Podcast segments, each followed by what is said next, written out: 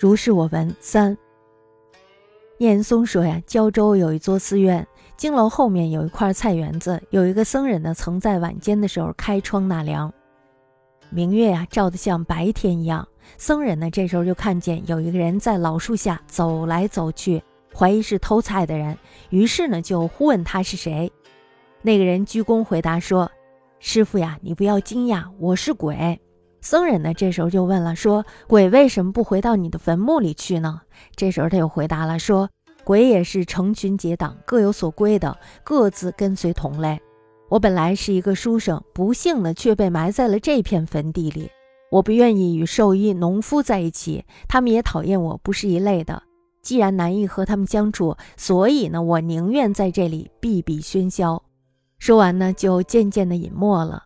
后来呢，僧人时常远远的看见他，但是呢，再叫他也就不回答了。念松言：胶州一寺，经楼之后有书谱。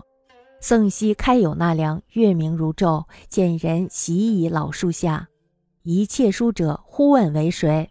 进者而对曰：“是乌鸦，我鬼也。”问：“鬼何不归耳目？”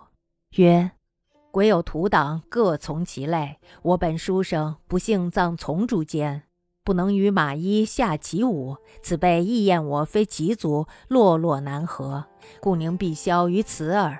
言起，然然默。后往往遥见之，然呼之不应矣。